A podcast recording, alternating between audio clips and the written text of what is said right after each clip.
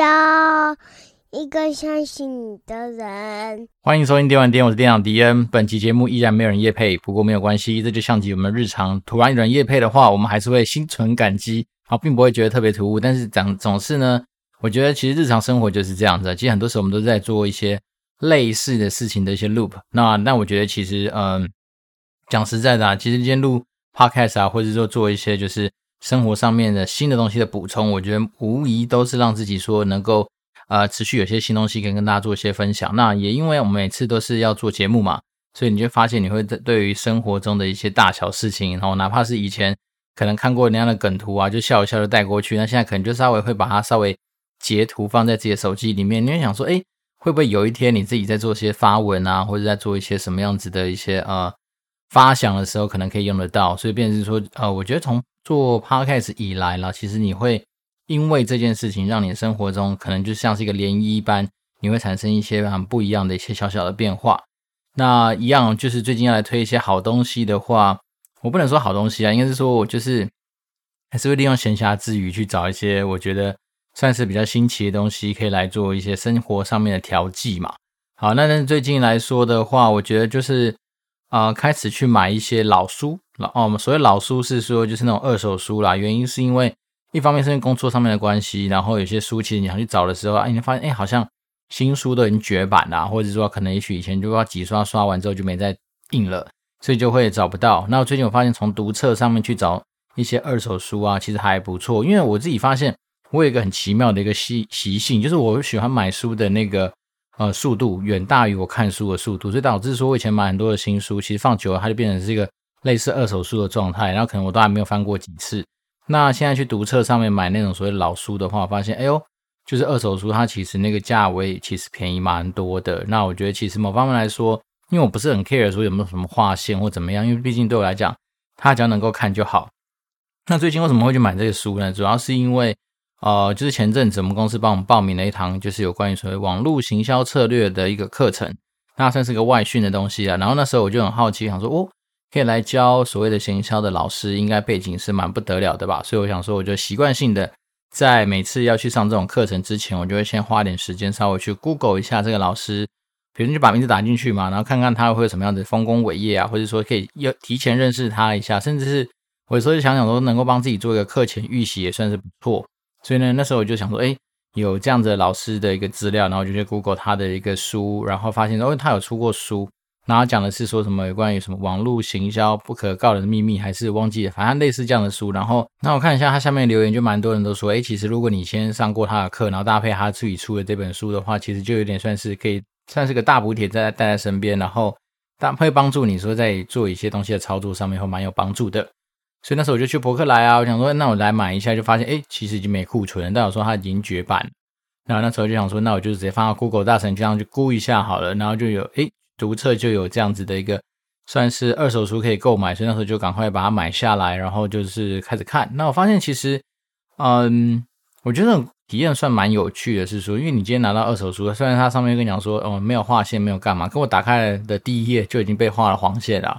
所以呢，说实在，买二手的东西的时候，真的是风险就存在于这个地方啦。但是我自己是觉得说，其实以现代来说，所谓共享经济越来越发达、越来越兴盛的一个情况之下，我觉得其实有时候。买一些二手的东西，我自己是不排斥啊。那当然，你说我有些东西要不要拿来去转换成去作为二手的拍卖啊，或是送人？其实有时候我会想过这件事情，只是我会选的比较麻烦，就是说你要去刊登啊，你要去寄送啊，尤其是寄送这件事情对我来讲是最讨厌的事情。因为像前阵子啊，不知道用了什么样子的一个呃软体还是服务，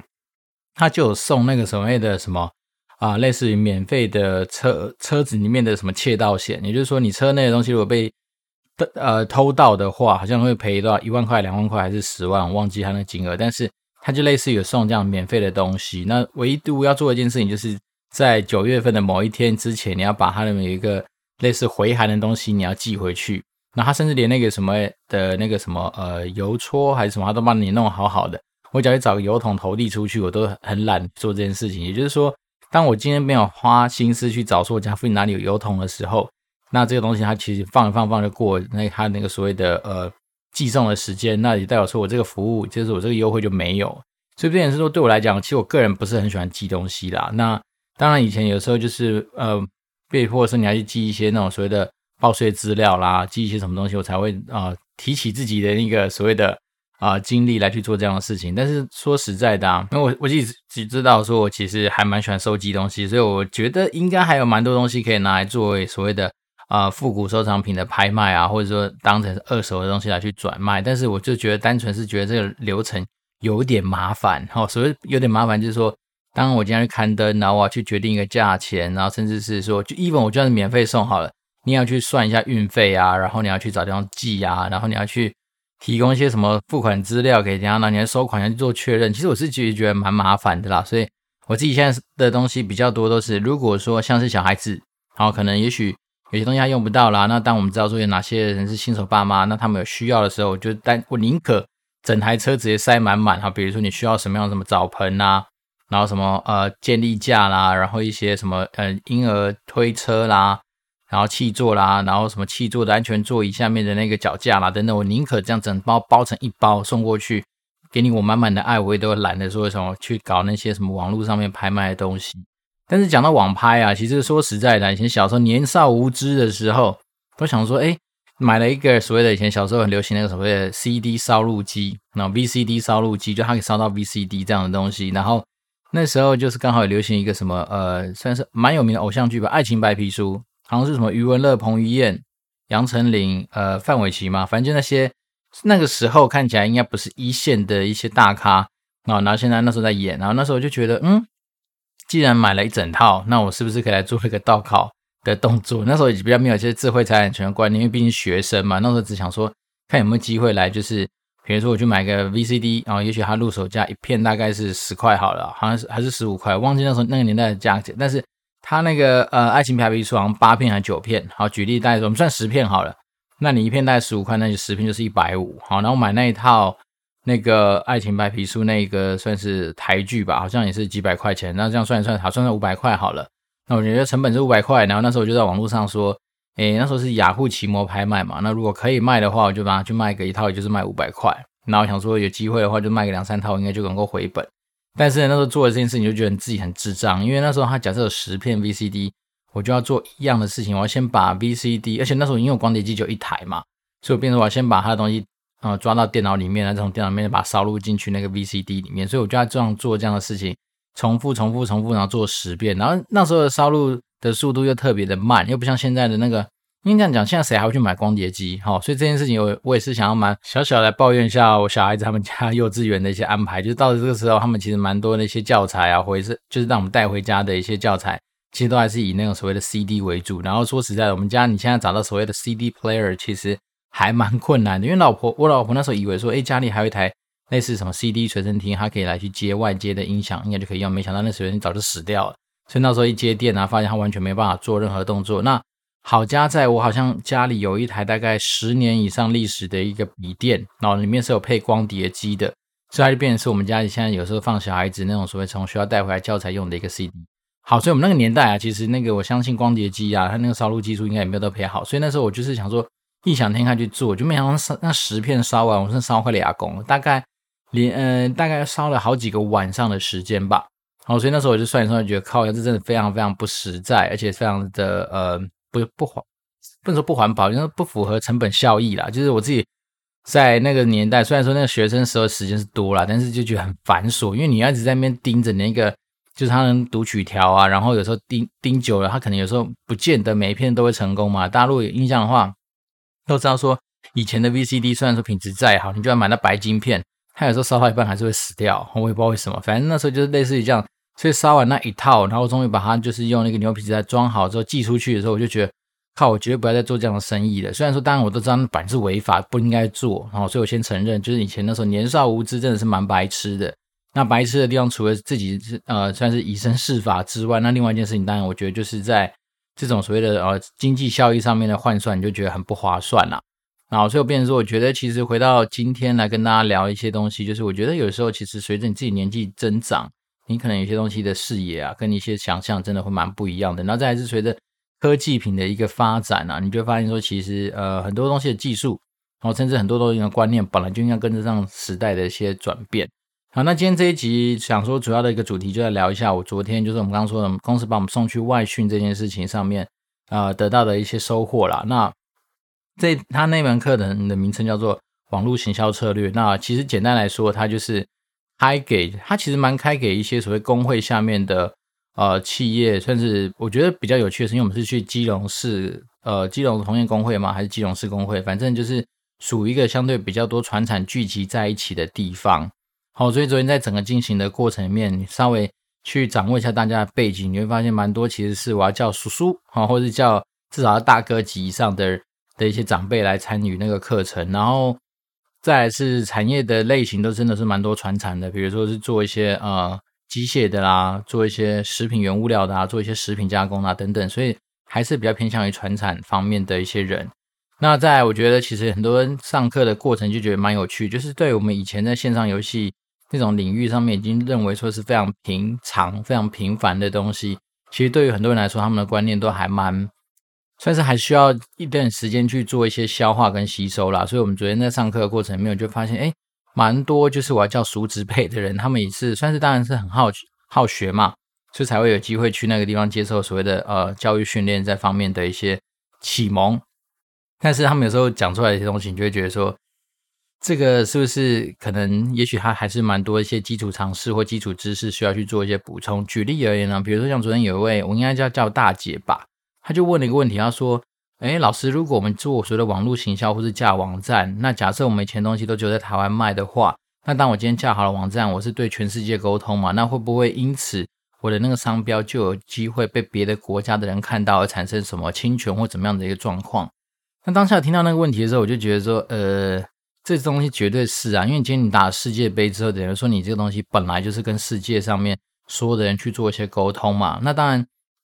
这东西你也不，你绝对不会是空前，也不会是绝后啦。所以变成是说，其实我坊间有非常多的案例都告诉我们说，当很多台湾的一些企业可能真的跟世界上接轨之后，那自然你就有可能会被大家给看到，那就会引发很多比如说商标战啊，或者是说一些啊、这种智慧财产权上面的一些争夺。那再来是说。呃，那时候老师我觉得讲他的例子例子讲很好，他说其实这个东西跟你先是在网络公司或是在做什么呃网站行销等等，根本一点关系都没有，是因为你今天如果做外销，你还是会把你的 logo、把你的一些商标印在你的比如说纸箱啊、你的成品上面啊，那你今天就外销嘛，你就卖到各个国家去，那你难道别的国家人不会看到吗？所以我觉得那时候听到这样问题的时候，我就觉得大家好像有一些对于所谓的。网络行销这件事情啊，产生了蛮多的一些恐惧，或者说一些未知。然后再来是说，昨天我觉得有个人的问题，我觉得也是蛮值得出来跟大家去做一些分享。就是说，其实我自己在最近在呃，算是跟一些朋友在聊天的过程里面，才发现说，像是昨天有一些传产的同业的一些呃，不能说同业啊，就反正都是属于传产这个领域里面的一些大哥，他们问出来问题，我就觉得蛮有趣的。他们会说：“嘿，老师啊，像比如说。”如果我今天做了网络行销哦，我把我们东西给宣扬到全世界，对，那我是不是不应该把我现在有，比如说交货的客户啊，或者说我实际上合作的一些国际大品牌放在我的网站上面？因为这样可能我的竞争对手就会知道我做了哪些客户，然后有机会就来抢我的客户等等。好，那其实我觉得我的想法跟那个老师其实还蛮相近的，我觉得真的是英雄所见差不多。因为那个老师也讲说，其实先说实在的。现在因为网络这么发达，然后资讯这么样子泛滥跟普及，我们讲真的，其实你真的没有所谓的秘密了啦。因为老实是说，就是说，呃，以前可能真的在早期，可能三四十年前，你可能有机会，因为你今天不出现在所谓的工商名册上面，或者说你不特别主动去做一些宣告，哈，那可能也许真的有机会让别人不知道你到底交货交给谁。可是说实在，现在是网络的世界啊。大家太多东西的连接，包括说我们以前在节目上聊过嘛。其实你透过 LinkedIn 上面，你要找到任何一家公司、任何一个类似职务的窗口，应该都是没有问题的。所以呢，我觉得其实，在这种资讯，其实，嗯，之前不管是谁讲说什么，呃，六人理论嘛，就是如果我们跟奥巴马的距离，或者我们跟川普的距离，搞不好就有六个人就可以有机会连接到。所以在这样的情况之下，难道你不觉得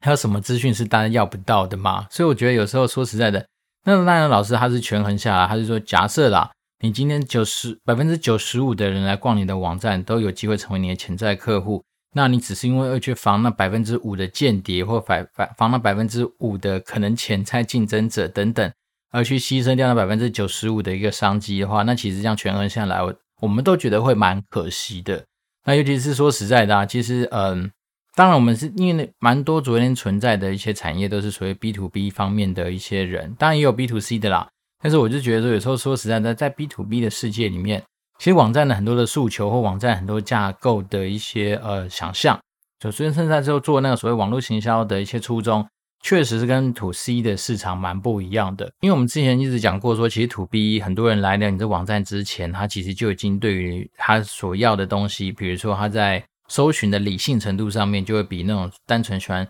刷浏览网页啊，然后单纯去逛网页的那种 To C 的客户蛮不一样的。好，那诸诸如此类的东西，所以昨天就在这种的讨论之下，就进行了整天的课程啊。那我觉得其实昨天我觉得你说呃，在那个什么网络行销策略上面的收获，反而远不及说我昨天在这边得到一些有关于不同产业上面对网络行销这件事情看法上面的一些冲击。那首先来说的话是。我们昨天在呃上课过程面，因为老师会跟很多学员互动嘛，那有些学员就会分享他们公司哦老板对于网站这件事情上面的概念的一些想象，那我就觉得说靠腰，这是多落后的一些思考。好，举例人，比如老师昨天说，一般台湾坊间的呃传产的业主哦，是这种所谓老板啊，他们通常认为架设一个网站的费用大概就落在三万到五万中间。好，我想如果我们听众是一些。比较有所谓的呃架站经验啦，或者说有在做网络行销，或者真的是做做行销方面的一些人才的话，我觉得三五万大家应该听到都会觉得靠，腰这是杀小，就是老实说，这个真的就算是一个嗯，我觉得蛮不切实际的金额。但是我觉得也不能说完完全全不切实际，因为在就像迪恩之前跟大家报告过说，我们是有在做一些帮公司做一些网站上面的一些呃专案。所以那时候我也去询价过，老实说啦，如果你真的是完全要走所谓的套版这件事情，也就是用所谓的 WordPress 这样子的一个呃工具，然后去把网站给套版做出来的话，其实真的大概三五万是可以接得到的，这件事情是绝对呃不用去怀疑。但是呢，大家都要知道，其实你那种三五万套版套出来的东西，它就会相对比较制式，然后比较传统，然后比较没有变化。甚至我们讲说，如果以就是吸引程度来说的话，它就会相对在所谓的吸睛程度上面会比较稍显的呃矮板，或者说稍显的无聊。那但这种东西，我觉得讲真的，其实美丑这种东西，蛮多时候是主观的啦。哈，假设说你今天真的是产品力强到不行，好，那你今天当然网站就是基本上中规中矩的，把别人所需要的一些呃资讯，好吧，比如说。浏览你客户的，呃，来你这边浏览的人，可能是你潜在客户，或者说对方是一些采购等等的人，他的一些资讯都能够清清楚楚的在你的动线安排上面能够被发现，能够被找到。那当然，我觉得网站其实你要做的不用做的太 fancy，或者说太一些有的没的一些效果，好，但是我觉得这种就取决在说，今天网站它背后也等于这家公司的门面嘛。什么讲？所谓的网站就是在网络上面的门面，那。就像是你今天在在盖工厂，你总不能说你今天那个工厂大门就是用一个茅草堆起来的东西，然后就觉得这样应该就会很厉害，对不对？所以我想说，有时候其实这东西单纯真的只是观念上面的差异，因为我们都知道，其实蛮多台湾传统产业，他们之前能够兴盛，他们一定有他们成功的道理。那只是说时代不同啦，也许以前三四十年前是比较偏向于所谓的呃，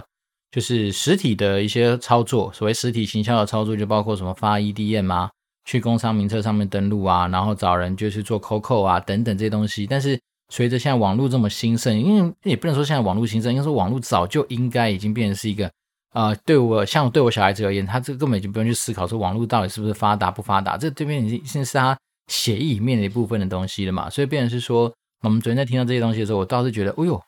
原来为什么有老师可以来上这些的课程？为什么有些人可以再去教一些我们看似觉得好像。相对比较是一个基础的尝试的东西，是因为来自于说，真的现在还蛮多所谓的传统产业，如果没有去做到一些特别关注的一些所谓的操作啊，或者是说在于那种重点的资源上面投入的话，确实还是有蛮大的落差。尤其是昨天最有趣的是在现场，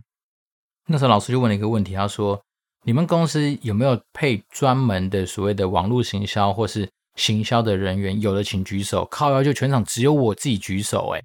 对，那我现在目前的工作还是偏向于行销，加上一些呃官网的一些专案，所以我那时候觉得，哦，这个现场也太特别了吧？因为你懂我意思吗？就是说来上这样的课程，理论上来说应该都是行销相关的一些人，但是没想到昨天来上课的人里面，他们回答出来的，他们公司基本上老板没有特别做这样的编制。那他们有的编制是说，来自于是说，你可能是业务助理兼，好、哦、所谓的行销，或是说有的公司规模再更小一点的话，可能就是老板自己兼行销或者网络行销人员等等。那网络行销这种东西，也许在于很多人，尤其是那种所谓的比较是传统产业的一些高层，他们可能以前打拼的年代并没有出现过这样子的一个名词嘛，所以他会觉得说啊，那这东西也许就是网站架一架，然后然后开始出去就是有机会。跟大家介绍名片发一发，可能或者参展参展一下，大家就有机会会自然就到你的网站来。这东西也许想起来好像有他们一点点道理，但是随着所谓的网络行销啊，单纯应该也不是那么简单啦。就是说网络行销，如果说真的只是像我们刚刚讲那些传统的虚实整合这样的套路的话，那也太小看 Google 了，因为 Google 它必须还是要靠过所谓的搜寻引擎的一些优化的方式来去让大家能够找到你嘛。那只是说这个东西，当然 Google 上面你就可以去买所谓的关键字广告啊，然后你在你的网站架设的时候，你就必须要有意的哈去买入蛮多的关键字在这个里面。那因为我们都知道，其实现在很多人在找寻所谓的资讯的时候，他就像我们上上一集讲嘛，其实你一般来说你很少会主动去打上网域这件网域名称这件事情，所以。大家还是蛮依赖所谓的搜寻引擎这个东西，它能够来帮你做一些加分的一些效果，甚至说应该是这样讲，人家能够 reach 到你唯一的途径就是透过搜寻的话，那你当然要把你一些搜寻的一些功能在里面做一些优化，所以也就是因为这样子才延伸出蛮多所谓的那种 SEO 呃操作啊，或者 SEO 行销的一些公司，他们就可以帮你做这些关键字上面的一些推广。然后以确保说你今天公司能够在 Google 搜寻上面一直能够保持大概前几名的位置，那这个东西当然也就是其来有自嘛，就是说如果你今天除了广告以外，那你能够在越前面被曝光，那当然越有机会就被大家给发现你这家公司是在干什么，然后你的网站架起来才有那个意义啊。所以昨天在整个上课的过程里面呢，我觉得首先让让我自己就是开了我自己的眼界，就是说哦，原来蛮多就是像我们刚刚说的一些基本的观念，其实对很多人来说都算是蛮新奇的东西。那再来是，我觉得其实我昨天之所以觉得，诶，英雄所见差不多的原因，是因为像我这次在做我们自己公司的网络的一个专案的时候，我就会发现，呃呃，网站专案的时候，我就发现说，哦，其实真的蛮多时候，我们真的要所谓的，呃，以终为始啊，就是说，你今天到底要达到什么样的目的，你应该在更早之前，你就要先思考清楚。那举例人，比如说传统的人在做所谓的网站这件事情上面的一些设计或思考，甚至文案的安排的时候。蛮多都是站在所谓的供给方，好，就是我自己本身就是业主啊，所以我对我东西很了解。那我想要喂你吃什么就吃什么这样。但是我自己都觉得，我跟老师的想法是蛮像的，是说，呃，这个网站其实你还是以你的使用者当成是出发才是最重要的。就是说，假设你今天我们是做 to B 的事业嘛，那会来看你的网站的人可能是你的潜在客户。好，那你潜在客户到底他为什么要来看你这个网站？那他来这个网站，他到底想要找到什么样？他在乎的资讯，这反而才是重点。所以当时我们在做我们公司的一个网站的这样的专案的时候，我就是一直在问自己这样的问题，就是说，诶，到底谁会来？那是来要干嘛？那他们干嘛的过程里面，我们是不是有哪些东西可以满足他们？所以等于说我算是一个倒过来的方式，就是我不是问我自己想要给他什么，我反而是先问问他们有什么样的答案，呃，他们需要什么样的答案，然后我再去。收集这样的资讯来去算是呃填空题嘛，好，就是他比如说他需要的举例人，比如说他想要知道的是我们公司哪些产品，好，我就把产品放上去。举例人他一定会想知道说，那我们公司的啊历史怎么样？好，比如说我们公司的一些啊规模怎么样等等啊，反正这东西就是大概问了不同的一些采购啊，不同的相关领域的人问了七七八八个以后，你把它给做一些交集，你大概就能够收敛出来说，哦，这些东西大概方方正正应该都会是。他们所喜欢的东西。那昨天的课程一个重点就是说，其实网络行销有些的时候，它跟所谓的呃传统以前我们所谓的那种实体行销，其实也没有到非常多的不同。那只是在于说，那你今天在网络行销上面的操作，你是透过网络嘛？那网络的沟通媒介不外乎就是网站啊，一些啊，比如说 to B 或 to C 的一些平台啊。那至少你要让大家能够看到你的东西啊。那你在沟通上面其实也是无所不用其极，让大家知道你好赞赞。那再来是说，嗯。传统啊，我们可能很多时候有些东西你是可以透过你的包装设计来去让大家认识你。那今天在网络上面的话，也许你那一小格的曝光的照片，它本身就会是一个非常重要的包装设计的一个主角。对啊，所以当然老师一直提醒到说，其实有时候我们在做网站行销，呃，不，网络行销这件事情的时候，你一直要让大家就是增加你的量上面的曝光，就是说你要无所不用其极的塞入你的 logo。但是当然不是说你今天一个商品大概就是一个呃小小的东西，但你用 logo 把它盖住，不是啦。应该是说你今天呈现出去的图片跟照片，你要是有意识的在你的比如说图片的左上角或图片的右上角，应该来说左上角啦，埋上你们公司的 logo。好，原因是因为。现在的人越来越多会透过所谓的图片搜寻这件事情来找到他想要找到的东西。举例，比如说他可能打大热狗，然后他比不是看网站网页了，他直接大热狗，然后就是 Google 里面就直接点图片，然后所以他会去看到说哦，有哪些公司有在卖大热狗。那这时候如果你的图片只是秀出一个大热狗的图片，那就可惜啦。那所以他是说真的比较厉害的会做所谓的网络行销的人，他们都会在。比如你那张大热狗的图片上面压上你的公司的 logo，所以大家就可以知道说，哎，到底是哪家公司的大热狗哦？比如说可能是好好吃的大热狗，或是不好吃的大热狗之类的啦。所以，便是说，有时候我们都会觉得说，为什么每一张图片呢、你都要去压 logo，这样不是很无聊吗？就是很多人已经造访到你的网站了，他哪需要去知道说你今天的 logo 为什么压在这个图片上面？哦，那我他昨天这样讲完之后，我就发现，哦，对哦，对啊，其实很多人现在他随着他的搜寻行为的不同，所以有可能他真的是透过图片。来认识，来找到你这个东西的搜寻结果，所以当然你要在你的图片上面就压上你公司的名称啊，压上你公司的 logo 等等的。那他另外有提醒到一个件事情，说其实我们传统的很多台湾的一些中小企业在做自己的公司的所谓的商标的设计的时候，可能都会忽略掉说啊，我尽量不要用字哦，我不要让不要用上什么我们公司的名称，或者不要打上一些字，然后单纯只用一个图腾，然后就觉得说哦，好像这样东西很看起来很很潮、很帅，很像是一个样子。但是老师是提醒说，嗯，身为一个 nobody 的我们，如果今天要做所谓的网络行销，请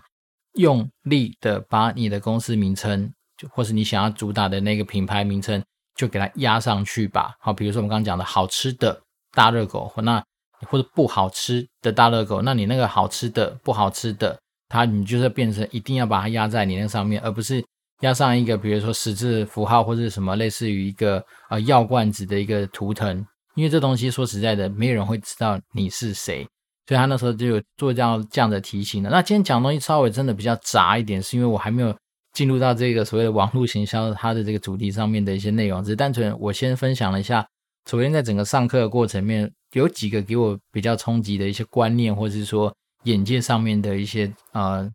算是我觉得也不能说是冲击啊，就是让我觉得哦，原来。我以前一直得不到答案的一些东西，我现在慢慢能够理解为什么我会被人家在我们推动所谓的呃网站这个专案的过程里面会遇到一些类似的问题。当然，我觉得这东西其实没有对或错，因为单纯只是在于说你的熟悉程度，或者说你对这东西的一个嗯，算是了解程度的差异而已啦。因为毕竟像马老师刚刚说的，其实很多企业主他的想象是说，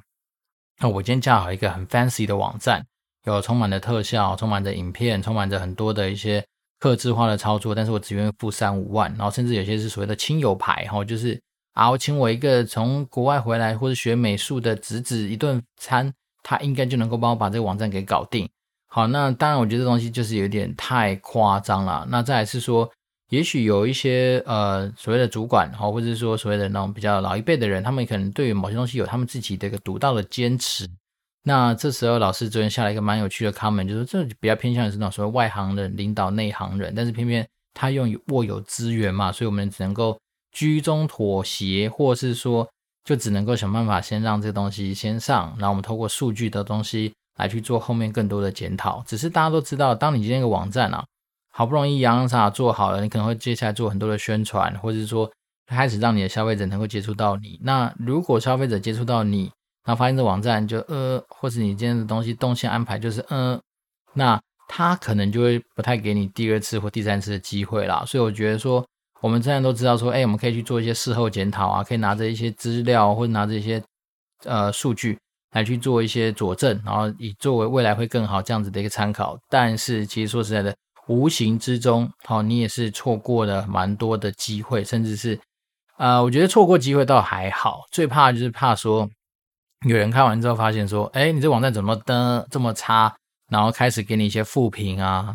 或者说给你一些比较嗯，算是相对不好的一些评价啦。那这种东西说实在，你未来要刷回来，或者说你真的要洗白，就不是这么单纯说你只要把网站再重新架好就好。那就像是我们以前在做游戏业，我们都知道，其实你能够不要让玩家流失是最好，因为一旦他流失的时候，很多时候真的就跟变了心的女朋友一样，就不会回来了。所以，我们都觉得说，如果可以的话，尽量在自己的允许，呃，算是资源允许的情况之下，把每个玩家留在游戏里面。那我觉得其实网站也是这样。那昨天上课的过程，我们今天分享的东西都还没有到所谓的硬知识，都好像都是一些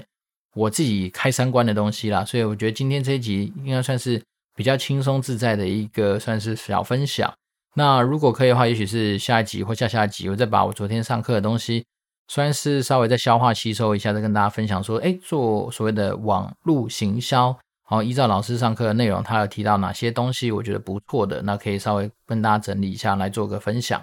那如果说大家真的对于说，诶，什么样其他的主题呀，或者是说对网络行销这件事情上面有什么样的好奇的地方的话，我觉得还是可以透过 community.dwd@gmail.com。或者是透过 Apple Podcast 五星留言来跟我做一些互动跟交流，因为我自己觉得，虽然说我不敢说我我是个百分百分百的一个网络行销仔，但是再怎么说啊、线上游戏也就是属于所谓的呃浑然天成就在网络的世界嘛。那我们前做的行销真的大部分百分之九十吧，应该都还是以网络操作为主啦。所以如果你要把这个定义成是网络行销的话，哎，我们确实也是累积了不少的一些。辛酸血泪史，所以大家如果想知道什么样的呃内容啊，或者是说想知道什么样一些实物操作上面可能遇到的状况的话，就算我不知道，好，我相信我身边一定有一堆很厉害的高手，我可以再去跟他们做一些请教。所以呢，我还是期待说大家能够透过一些互动啊、留言啊等等的一些手呃手法，能够持续跟敌人保持互动，然后能够让我们产生更多节目的灵感。那当然，我觉得我还是就是私心的很期待说能够把自己的一些东西就是。啊，百分百不尝试的分享给大家啦。然后最近的时间真的是蛮被压缩的，所以我们都夹缝中只求录音的时间。那如果说大家真的是有什么想要就是呃讨论啊、交流的啊，真的都欢迎大家可以跟我保持互动。那我这边是电玩店，我是电长迪恩，我们就持续保持交流喽。那祝福大家有一个愉快的 coming weekend，拜拜。